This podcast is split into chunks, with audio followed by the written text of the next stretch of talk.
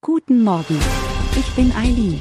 Sie hören den Immobilienwiki-Podcast auf Spotify, Apple und überall, wo es gute Podcasts gibt. Präsentiert von Immobilienerfahrung.de. In dieser Folge geht es um den Begriff Dämmung. Die Dämmung dient bei Gebäuden als Schutz vor unerwünschten Einflüssen wie Schall, Wärme oder Kälte. Dabei unterscheidet man grundsätzlich zwischen Wärmedämmung und Schalldämmung. Beginnen wir mit der Wärmedämmung. Diese zielt darauf ab, die Abgabe oder Ausbreitung von thermischer Energie zu verringern.